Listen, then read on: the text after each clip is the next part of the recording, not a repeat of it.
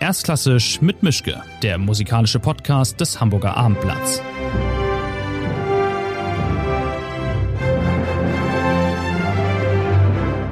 Hallo, ein kleiner Hinweis vorab. Dieses Gespräch wurde aufgenommen, bevor die Corona-Gegenmaßnahmen für November beschlossen wurden. Dennoch und überhaupt viel Spaß beim Zuhören. Schönen guten Tag zu einer neuen Folge von Erstklassisch mit Mischke. Wieder mal bin ich in meinem Arbeitszimmer, wieder mal ist mein Gegenüber nicht in Hamburg, diesmal in München glaube ich zumindest. Und es ist ähm, eine nicht ganz bekannte Geigerin, nämlich Anne-Sophie Mutter. Schönen guten Tag. Toll, dass das geklappt hat, dass Sie Zeit hatten. Sehr gerne. Und ähm, es gibt eine Menge zu besprechen. Ich fange mal mit einer einfachen oder mit einer schweren Frage an. Was hätten Sie lieber? Ist natürlich Perspektive, aber. Genau, es ist eine Perspektivenfrage. Gut, dann nehmen wir mal die einfache. Ähm, welche Wunschfarbe fürs Laserschwert hätten Sie gerne? Lila ist ja schon weg. Das heißt Samuel L. Jackson. Ähm, hellgrün? Hellgrün, wunderbar. Ich gucke mal, was sich machen lässt. Dann die schwere Frage. Wie ist es eigentlich so, die berühmteste Geigerin der Welt zu sein? Äh, das ist auch eine Frage der Perspektive. ich bin nicht der Meinung, dass ich die berühmteste Geigerin der Welt bin. Außerdem ist Berühmtsein ja kein Lebensziel von einem Künstler schon gar nicht. Ähm, ich bin sehr glücklich, dass ich einige Komponisten inspirieren konnte, für mich zu schreiben und immer noch inspiriere, wie beispielsweise John Williams, der mir gerade sein zweites Violinkonzert gesandt hat, ein Riesenwerk, viersätzig. Und ja, das ist äh, eigentlich so das Zentrum meines Lebens. Ähm, wenn sich Menschen dafür interessieren, ist es natürlich wunderbar, weil Musik ja nur mit einem Gegenüber und nur für mich in der Gruppe wirklich Sinn macht und für den anderen und gemeinsam Sinn macht. Und deshalb ist es mit der Berühmtheit vielleicht die natürliche Folge natürlich auch von, äh, ja, also in gewisser Weise 50 Jahren konzertieren. So, wenn ich jetzt meinen ersten Wettbewerb dazu rechne, da war ich knapp sechs. Ja, dann habe ich vor 51 Jahren das erste Mal vor Publikum gespielt. Und irgendwann, äh, irgendwann hat man den Namen sehr wahrscheinlich schon mal irgendwann, irgendwo, irgendwie gehört. Ist das nicht auch erschreckend, wenn Sie auf diese Zahl gucken, 51 Jahre? Ich, mir geht es immer noch sehr gut. Besser als zu sterben. Das haben Sie gesagt. Sie waren neulich bei der Staatskapelle bei Herrn Barenbäum, ähm, sozusagen. In ein paar Stunden auch wieder. da waren Sie das Bodydouble für Lang Lang. Das ist Ihnen bestimmt auch schon lange nicht passiert, dass Sie mal der Ersatz für jemanden waren, oder? Ich bin noch nie für einen Kollegen eingesprungen, das ist richtig und war total glücklich, dass ich das ähm, einbauen konnte in meinen durch Corona etwas äh, löcherig gewordenen Konzertkalender, zumal mit Daniel Barenbäum und seinem wunderbaren Orchester, das den 450. Geburtstag gefeiert hat. Äh, und natürlich Beethoven, der seinen 250. gerne mit uns feiern würde. Aber im Übrigen, äh, Beethoven feiern wir sowieso äh, von Geburt an bis zum letzten Atemzug. Es war eine große Freude einzuspringen, zumal die Open-Air-Konzerte ja in Deutschland sehr rar sind, was ich sehr bedauere, weil gerade in Zeiten von Corona ist das natürlich ja, die optimale Lösung. Frische Luft, Abstand, äh, wunderbare Musik, sternklarer Himmel, besser geht's nicht. War da eigentlich noch sowas wie eine Drittgeige am Start oder nehmen Sie dann ein richtig gutes Instrument mit raus in den kalten Wind? Naja, es, es war kühl, da haben Sie recht, Herr Mischke. Äh, also ich habe ziemlich gefroren, hatte auch eine Skiunterhose unter meinem Kleid. Aber diese 16 Grad, die kann die Geige schon noch ab. Also wenn es kälter geworden wäre, ich war in Colorado Springs vor einigen Jahren und da ähm, hat es geschneit im, im Sommer. Äh, da habe ich dann protestiert, äh, auch die Wiener und Berliner Philharmoniker Gott sei Dank mit mir protestiert und man hat dann ein Zelt aufgebaut und ein äh, Klima geschaffen, das für die Instrumente zuträglicher war. Aber mhm. Berlin war, war großartig. Okay. Ich will mal ernst werden jetzt aber auch. Also, ähm, was glauben Sie an, Sie, befürchten Sie, was passiert eigentlich jetzt mit der Kulturnation Deutschland? Wenn man das, was Corona schon angerichtet hat, noch ein paar Monate weiter mit ansehen muss, wo landen wir dann im nächsten Jahr? Die Vielfalt äh, geht verloren, das, das wissen wir. Der Jazz leidet, die Kammermusik leidet, äh, die junge Generation ähm, verliert ihre Unterstützer, weil eben auch viele Konzerte, die jetzt ausfallen, ähm, für den Nachwuchs gar nicht erst wieder rescheduled werden nächstes Jahr, sondern die sind einfach ersatzlos gestrichen. Was bedeutet, dass ein, ähm, ein musikalisches Leben, das gerade so langsam in Gang kam, ähm, eine, ja, einen großen Unterbruch findet. Es ist psychisch extrem belastend äh, zu realisieren, dass ja, sich eigentlich seit dem 18. Jahrhundert wenig geändert hat, ähm, äh, was die Randerscheinungen ähm, Kunst und Kultur ähm, betrifft. Wir waren nämlich immer eine Randerscheinung und sind es leider immer noch. Das erinnert mich so ein bisschen an das Dasein bei Hofe Beethoven, der äh, am unteren Ende der Tafel speisen sollte. Und so geht es uns Künstler im Moment. Wir sind ganz unten an der Tafel.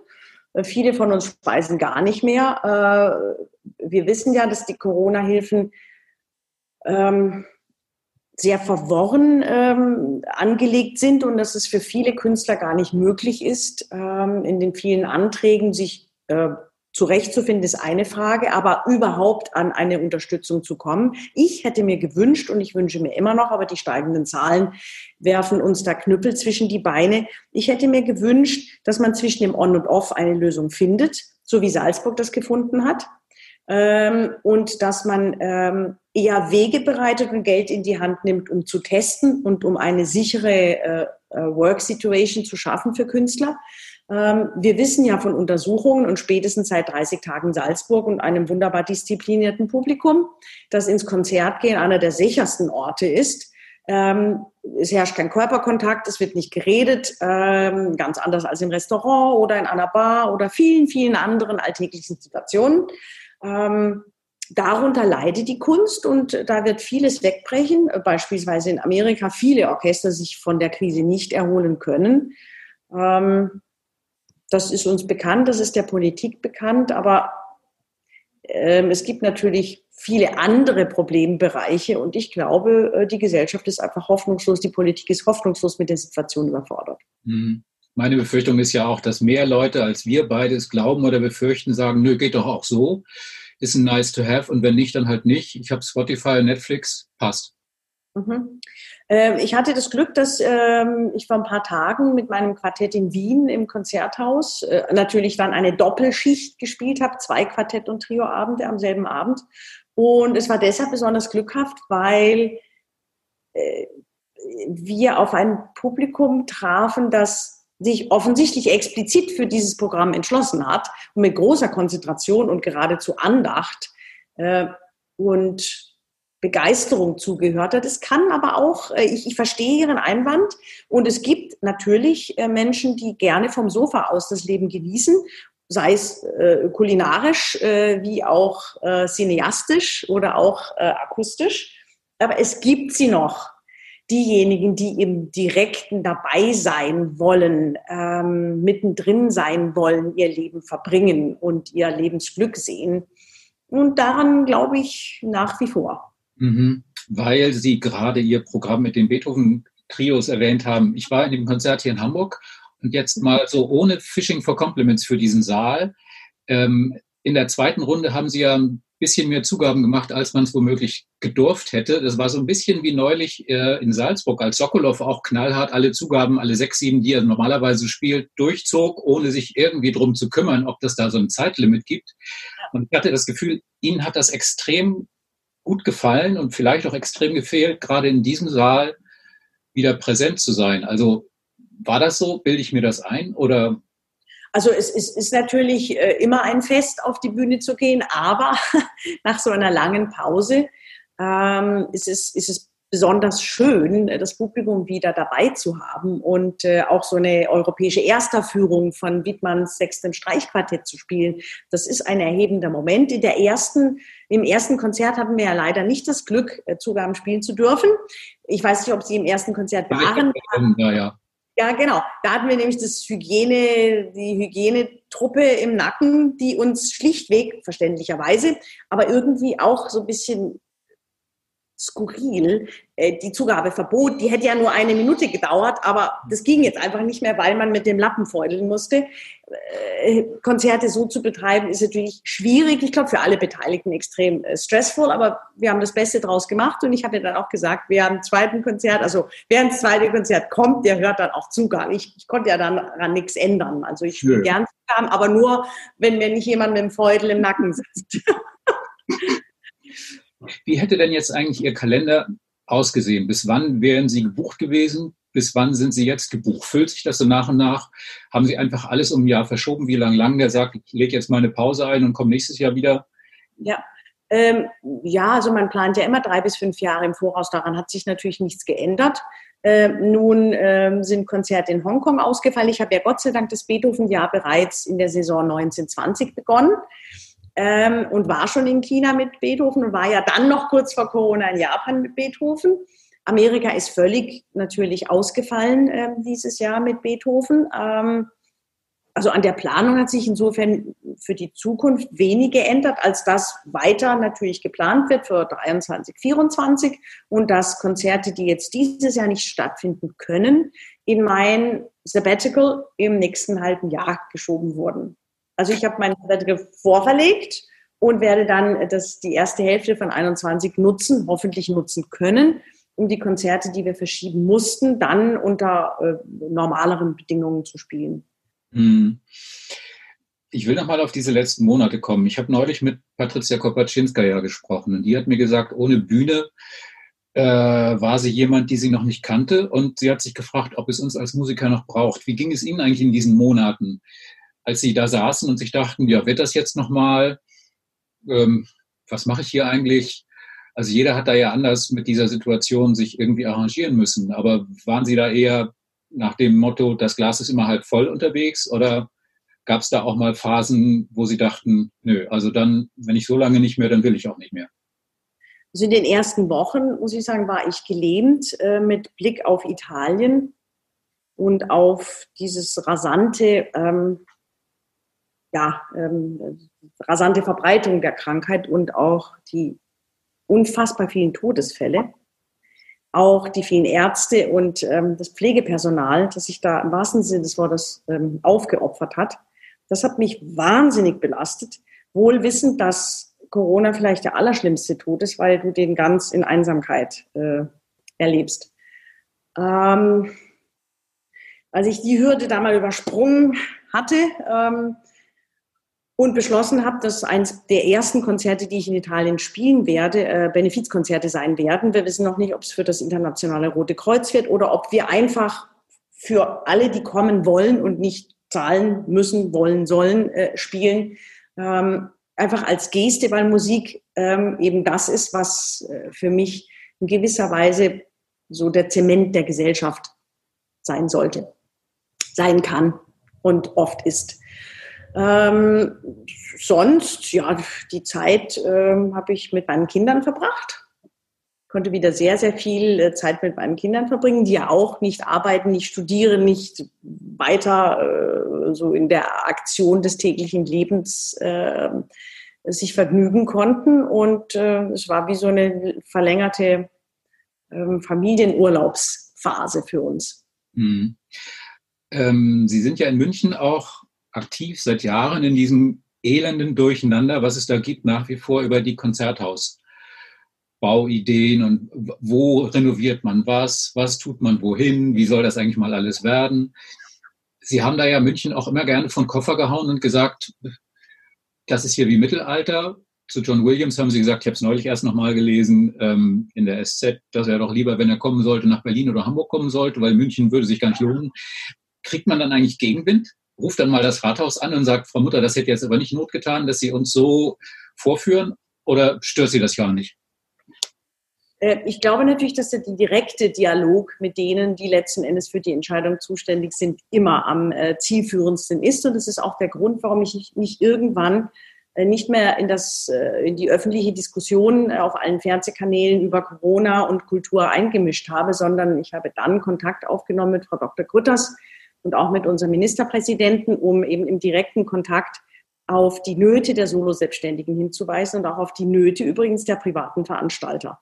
Und habe intensivst versucht, äh, Verständnis und auch ja einen Informationsfluss ähm, herzustellen, der überhaupt erst einmal über die äh, gravierende Lage, die durch Corona ausgelöst wird und der in der ja jetzt im Herbst auch viele Privatveranstalter vor die Hunde gehen werden, äh, hinzuweisen. Und genauso ist es mit dem Konzertsaal.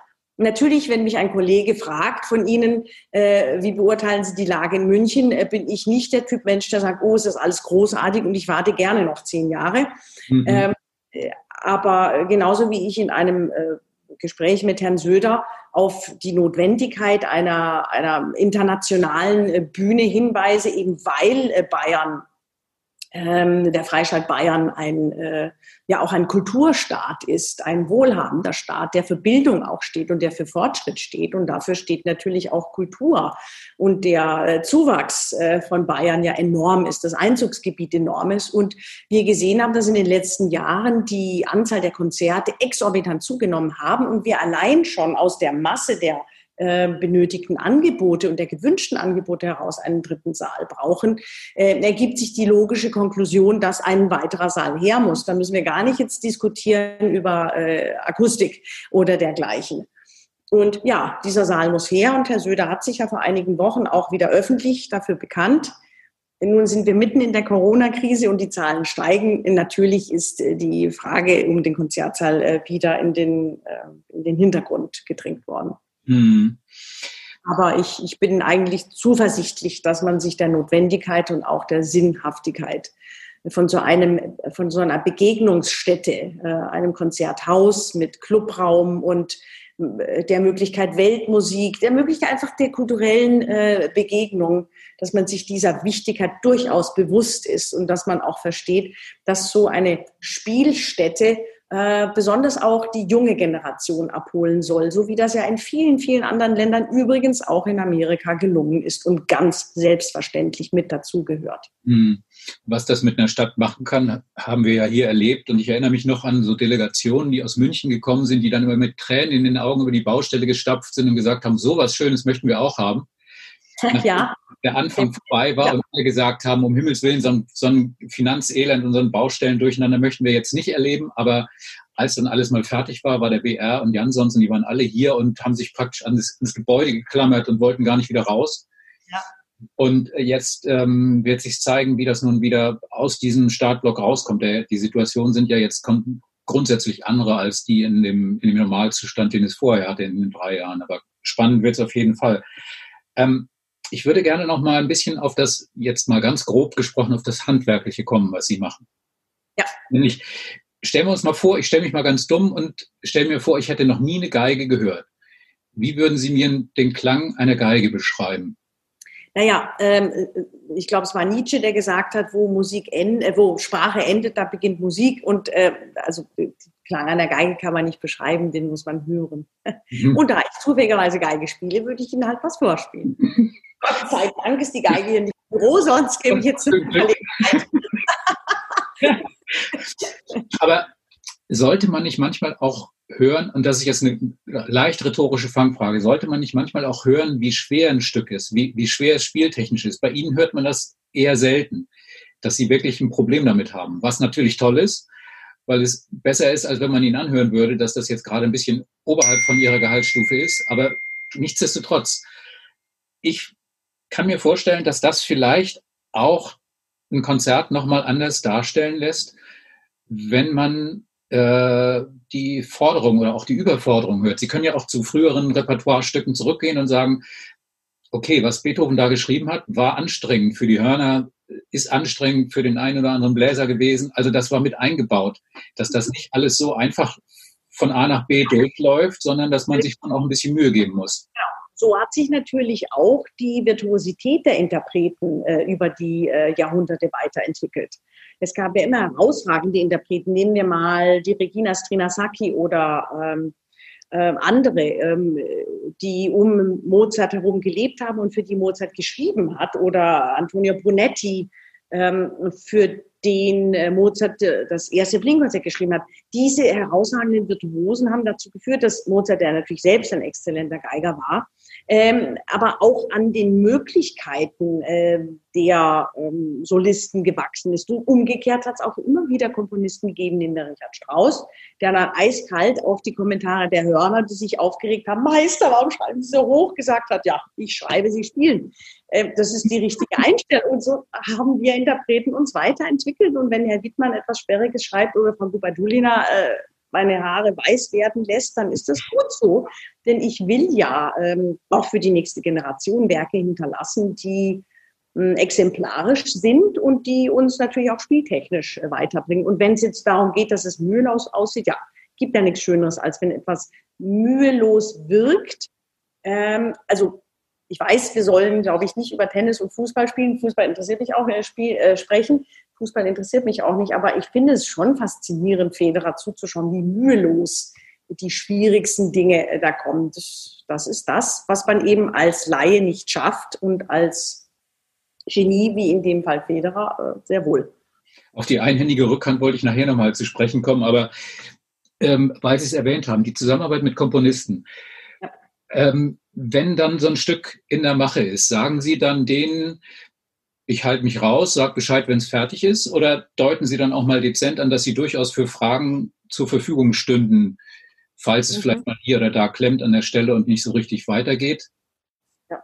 Oder also ich gehe davon aus, dass die Komponisten ähm, ihren Weg finden und genügend Wissen, also wenigstens die Komponisten, mit denen ich bisher zusammengearbeitet habe, genügend Wissen über das Instrument besitzen und wenn wie in einem Fall äh, einer neuen Komposition, die mir jetzt vorliegt und die ich nächstes Jahr uraufführen werde, die Komponistin sagt, ja, also ich denke nie ans Instrument, ich schreibe einfach, dann ist das natürlich ein hochspannendes Konzept, aber in der Praxis äh, schwierig. ich ich äh, denke, dass ich mit allem irgendwie irgendwann klarkomme. Man muss dann halt nur entsprechend Zeit und Geduld mit einplanen. Aber wenn ich es wüsste, würde ich Stellen in den Stücken, die schon für Sie komponiert worden sind, würde ich da Stellen finden, die es so nur gibt, weil Sie zwischendurch mal gesagt haben, Moment mal, so jetzt aber nicht und nein. wir biegen jetzt nicht rechts ab, sondern links. Ja, nein, also äh, ich greife in Kompositionen nicht ein.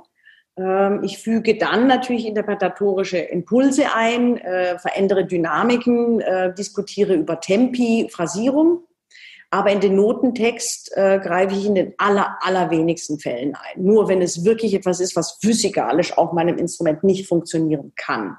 Also unabhängig von meiner eigenen Beschränktheit einfach nicht funktionieren kann. weil wir bei Beschränktheit sind, gibt es eigentlich noch Dirigenten, die Ihnen widersprechen? Können Sie die dann ernst nehmen oder gibt es die schon lange nicht mehr? Ich glaube, wie, wie im Leben überhaupt ist der Dialog das Interessante und das Spannende und das, ähm, das Inspirierende. Und im Dialog findet man immer eine Lösung. Und deshalb halte ich Musik eben auch äh, im, äh, gerade äh, im ganz frühen, äh, jungen Alter von Kindern für eine großartige Plattform, äh, den Dialog miteinander zu versuchen und in diesem Dialog eben auch über das Leben zu lernen. Und in der Musik geht es nur über das Zuhören. Während ich, äh, ist im wahrsten Sinne des Wortes, während ich spiele, höre ich ja den Kommentar von meinen musikalischen Partnern. Und deren Kommentar fließt wiederum in das ein, was ich in meinem nächsten musikalischen Satz zu sagen habe. Und, und so ist es dann natürlich auch im verbalen Austausch mit einem Kollegen. Nur im Dialog kann es etwas Fruchtbares werden. Man muss nicht einer Meinung sein, dafür ist der Dialog ja da, dass mhm. man sich dann äh, aufeinander zu bewegt in der Argumentation. Mit welchen Argumenten kriegt man sie denn auf gar keinen Fall? Also gibt es Dirigenten, die sie kommen ja immer wieder früher oder später begegnen sie ja den gleichen Orchestern, den gleichen Dirigenten. Merken Sie sich dann, Heinz Peter hat mir vor zwei Jahren einen reingewirkt bei einer Probe das habe ich mir gemerkt und jetzt wollen wir noch mal sehen, wie es diesmal ausgeht. Oder sind Sie da nicht nachtragend? Äh, also wir sind ja, ja nicht im, Kinder, äh, im Kinderspielplatz. Ähm, es gab einen Dirigenten äh, in meiner Jugend, das war ja sehr Bidake, ähm, bei dem es ähnlich, äh, also äh, einfach etwas unglücklich lief und der Satz äh, von ihm fiel, vergessen Sie alles, was Karajan Ihnen je gesagt hat. Das konnte ich natürlich nicht ernst nehmen und genau, also den Kindergarten, den habe ich dann auch leider beenden müssen bei der Generalprobe. Aha, okay, ja gut, aber das kann ich mir vorstellen. Also ich habe den einmal bei einer Probe erlebt, das war nicht schön. Interessant, aber ja, schwierig. Man möchte nicht am falschen Ende sitzen oder stehen. Nee, nee, nee, nee. Die nächste Frage mal aus der Praxis. Können eigentlich Geigen Virtuosin, also Solo-Geigerin, äh, können sie Freundinnen sein, wenn sie sich mal begegnen? Solistinnen. Solistinnen, genau. Also äh, meistens sind sie ja genau da, wo die andere dann nicht ist. Aber kennen sich untereinander, schließen sie sich kurz und trifft man sich mal Ja. Oder ist das immer ein ewiges Aneinander vorbeireisen und man kennt sich nur vom Hörensagen? Naja, man kennt natürlich meistens die Kollegen, die andere Instrumente spielen, weil man mit denen beruflich zu tun hat. Es gibt natürlich auch Literatur für zwei Geigen oder für vier Geigen, aber die ist relativ klein. Ähm, mein Freundeskreis besteht hauptsächlich aus Nichtmusikern, was ich ganz erfrischend finde. Und äh, ich habe ja auch durch meine Stiftung, die jetzt im 21. Jahr ähm, weltweit agiert, sehr, sehr viel mit Musikern zu tun. Das reicht dann auch. Und eigentlich gehe ich ja sehr gerne in Konzerte, aber gut, das ist nun sehr eingeschränkt. Aber können, sich da, können Sie da eigentlich abschalten, wenn Sie im Konzert sitzen? Erst recht, wenn womöglich noch, oder gehen Sie nur in Konzerte, wo keine Geige allein auf der Bühne unterwegs ist? Ich, ich kann bei Musik überhaupt nie abschalten, egal ob es Jazz ist oder ein Klavierkonzert oder ein Hornkonzert oder ein Kollege von mir spielt. Musik ist für mich nicht zum Abschalten. Ich meine aber abschalten im Sinne von, Sie wissen das, was ich meine. Im Hinterkopf rattert immer irgendwas mit und man denkt mit, was passiert da und so. Ja, genau. Ich bin voll drin. Also bei Musik bin ich immer 100% alert. Jetzt mal wieder eine grundsätzliche Frage, die komischer klingt, als sie gemeint ist vielleicht, aber wie wichtig ist es eigentlich, Fehler zu machen? Also ich habe neulich mit einer Musikerin gesprochen, die sagte, gut spielen kann jeder. Ähm, aber Fehler machen, auch ab einem gewissen Niveau, ist vielleicht. Jeder ist äh, eine, eine gewagte Behauptung. Und Fehler machen kann keiner, oder wie? Okay. Es war, war, eine Honistin, das ist schon mal speziell per se dann. Aber ähm, ja. nichtsdestotrotz, diese, dieses Gefühl von Unvollkommensein und Imperfektion ist doch womöglich auch nicht das Schlechteste, um sich selber noch wieder auf die nächste Stufe zu prügeln und zu sagen, das muss jetzt klappen. Naja, erstens geht's äh, mit der Musik nicht um, das muss jetzt klappen. Das würde ja heißen, man weiß ganz genau, wie man von A nach B kommt. Und da gibt's nur diesen einen Weg und den schaffe ich das nächste Mal. Und dann, äh, check, äh, habe ich den Mozart intus. Ähm, und es ist richtig natürlich, dass äh, das Wissen um äh, die Unvollkommenheit äh, nicht lähmend sein darf und nicht sein muss sondern ein Vehikel für ein beständiges Suchen nach Lösungen. Aber eben ein undogmatisches Suchen nach Möglichkeiten, auch in verschiedenen Lebensphasen, etwas dem Werk Wichtiges, aber sehr persönlich gefärbtes ähm, mitzugeben, es eben zu interpretieren und nicht nur gut zu spielen. Mhm was auch immer das bedeuten mag, das Gutspielen. Ihre Kollegin Hilary Hahn hat mal, ich glaube, das war im letzten Jahr, äh, so eine 100-Tage-Runde gemacht und sich jeden Tag beim Üben für Instagram gefilmt und das dann online gestellt. Ist das was, was Sie, Sie könnten Sie das über sich bringen oder ist das ein Vorgang, wo Sie sagen, nee, da bleibt die Tür zu und ich bin noch nicht bekloppt und das mache ich mal schön mit mir selbst aus? Also das, was ich posten möchte, das können Sie gerne nachlesen. Und das, was ich nicht poste, das habe ich nicht gepostet. Ab wann ist für Sie klar, dieser Abend ist meiner?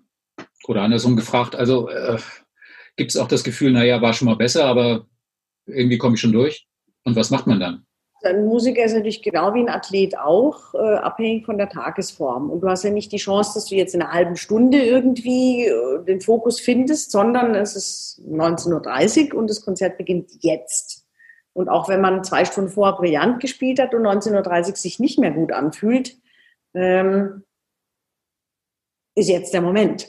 Mhm. Es gibt glückhafte äh, Abende und es gibt Abende, an denen es schwer ist. Und äh, eigentlich weiß keiner von uns so recht, es sei denn, er hat sich jetzt äh, Vorabend, äh, ja, war zu lange in der Bar, aber das, was tun wir natürlich nicht. ähm, es weiß dann am Ende natürlich keiner so recht, woran es lag. Es ist einfach der men menschliche, ja, die menschliche Konstitution.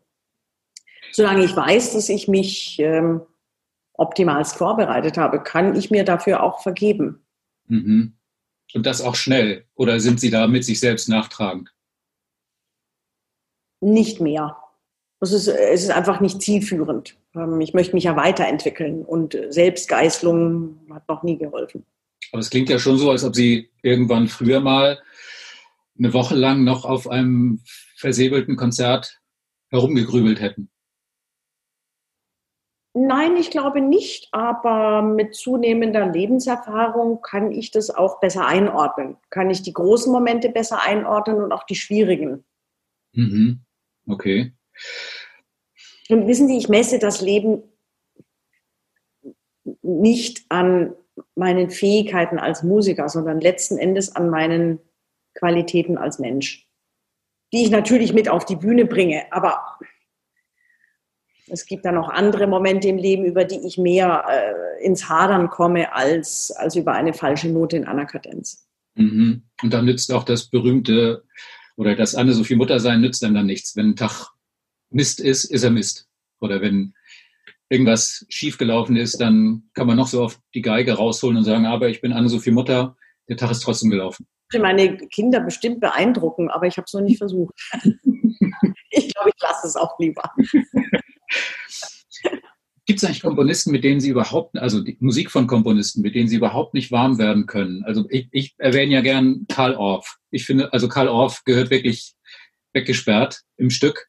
Aber ähm, haben Sie da Fälle, wo Sie auch aufgegeben haben, in die, in die jeweilige Musik reinzukommen?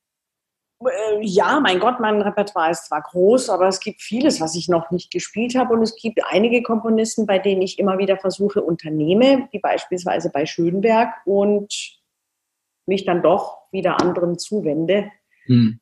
Schließe, okay, dann spiele ich Unsuk Chin oder Wittmann, äh, aber Schönberg, das soll noch nicht sein. Mhm. Vielleicht wird eine späte Liebe werden, wer weiß.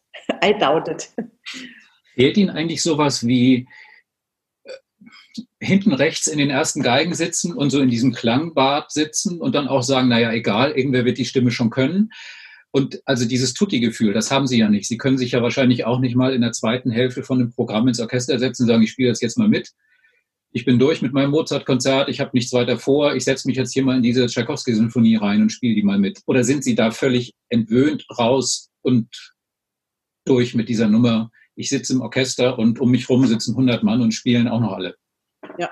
Naja, also vorne äh, als Solist bist du ja auch eingebettet. Das ist ja auch dieser Dolby-Atmos-Klang. Mhm. Äh, nicht so, dass ich nicht im Orchesterklang drin wäre und nicht Teil eines großen Ganzen. Es ist richtig, ich bin nicht im Tutti, das heißt, ich spiele nicht mit acht anderen dasselbe, sondern ich spiele halt meinen Part äh, und äh, bin aber natürlich trotzdem eingebettet. Ich gehe ja sehr oft in die zweiten Hälften, in die ersten Hälften nicht, wenn ich in der zweiten Hälfte spiele. Ähm, ja, das tut die Gefühl, ich stelle mir es toll vor, ähm, ein Dirigent zu sein.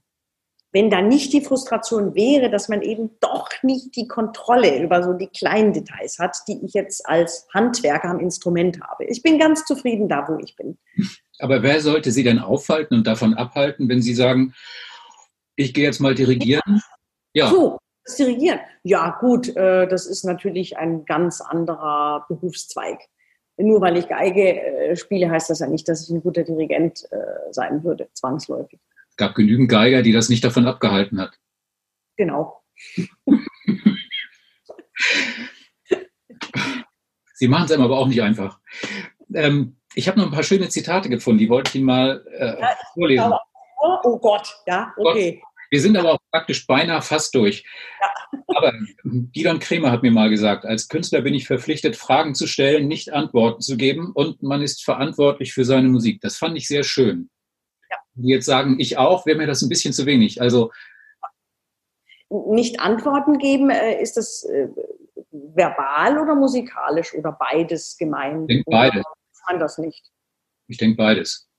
Also ich, ich Okay. Ich würde aber als Musiker schon gerne auch Fragen musikalisch beantworten, interpretatorische Fragen. Also die Rolle eines Interpreten ist für mich schon auch die Rolle des Stellungnehmens. Ähm, also Fragen beantwortens. musikalische Fragen beantworten. Okay, dann stelle ich mal noch eine fast musikalische Frage. Sie wissen schon auch, dass Sie so eine Art Markenartikel sind, oder? Es gibt gar eine Artikelnummer. Nein, so weit ist es noch nicht, aber also wo auf einer Karte Anne-Sophie Anne Mutter draufsteht, hat auch tunlichst Anne-Sophie Mutter drin zu sein. Und genau. sie haben einen, äh, sie haben eine Marktpräsenz, die hat sonst, haben sonst nicht allzu viele. Ist das Druck? Ist es egal? Ist das halt so? Also das, Sie stellen das ja jetzt in den Raum. Äh, ich weiß nicht, ob das tatsächlich äh, wissenschaftlich so belegt ist. Ähm, mir ist wichtig, dass Musik bei mehr Menschen ankommt als nur dem Konzertbesucher.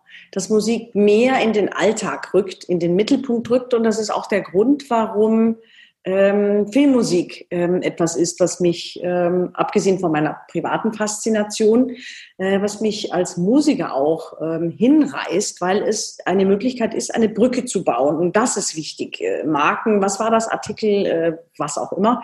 Ähm, die Präsenz eines Musikers soll ja der Musik dienen und der, ja, vielleicht auch der Glaubwürdigkeit äh, ähm, von dieser wunderbaren Kunstform Nachdruck verleihen. Und wenn mir das gelingt und ich Repertoire hinterlasse, das Kopfzerbrechen und Aufregung, äh, Kopfzerbrechen bei den Musikern und Aufregung beim äh, Publikum hinterlässt für Generationen to come, dann äh, habe ich meinen Lebenssinn ähm, in Teilen erfüllt.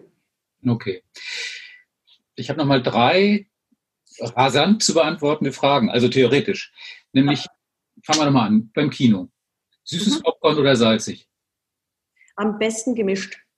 Gemischt? Wie geht das denn? Ah, ja klar. Echt? Süß und salzig zusammen, ja, das ist mhm. das einzig wahre. Himmels Willen. Na gut. Ähm, Baby Yoda oder der. Karamell, haben Sie noch nie Karamelleis mit, mit äh, Seesalz drauf gegessen? Das Nein, natürlich nicht. Warum sollte ich das tun? Ja, weil es toll ist. Probieren Sie es mal. okay. Die nächste Frage: Baby Yoda oder der Ausgewachsene? Hm, also ich bin ja eher selber der ausgewachsene Yoda, da würde ich sagen Baby Yoda. Okay. Dann eine Fangfrage, Star Trek oder Star Wars? Ähm, naja, da ich Yoda-Fan bin, Star Wars. Okay. Und dann die allerletzte Frage. Für was, abgesehen von den Stradivaris, haben Sie schon so viel Geld ausgegeben, dass es Ihnen danach wirklich leid tat? Nichts.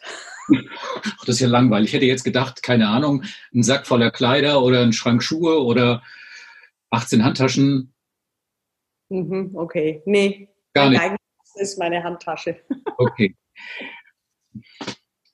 Das Sabbatical haben Sie schon angesprochen, das fällt mir jetzt noch ein. Das haben Sie jetzt vorgezogen. Praktisch aus. Also, ist okay, ist schon abgearbeitet dann. Äh, ja, verlief nicht so, wie ich es mir gewünscht habe, aber life happens while you're making plans. Mhm, okay, also es kommt auch kein zweites dann. Sie sagen sich jetzt, das war es jetzt mit, dem, mit der Auszeit. War es im Moment mit der Auszeit. Okay. Es sei denn, es, ja, Corona zwingt uns wieder in einen Lockdown, dann mache ich nochmal ein Sabbatical im Garten. Wollen wir es mal nicht hoffen. Ja, wir sind durch. Wir sind durch, wir sind durch, wir sind ja. durch. Es hat sehr viel Spaß gemacht. Ich hoffe, wir sehen uns im November hier in Hamburg. Stimmt, da spiele ich Rezital, ja. Sie sind mit dem Gewandhaus hier fällig. Das ist das Gewandhaus, aber ich komme doch im Dezember nochmal. Im Dezember dann auch nochmal. Gott will. Und, also, und da werden wir bestimmt sehen. aus Bayern ausreisen lässt. Ich rufe dann einfach zwischendurch mal im Konzert runter und sage, ich bin's. Ja, gut, bitte. Aber mit äh, Popcorn süßsalzig in der Hand. Würde sich der Veranstalter freuen. ja, hallo. Vielen Dank.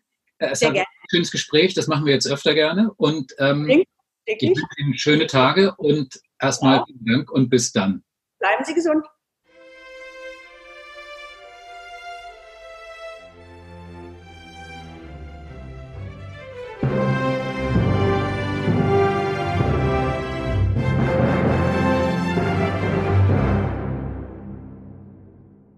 Weitere Podcasts vom Hamburger Abendblatt finden Sie auf abendblatt.de slash podcast.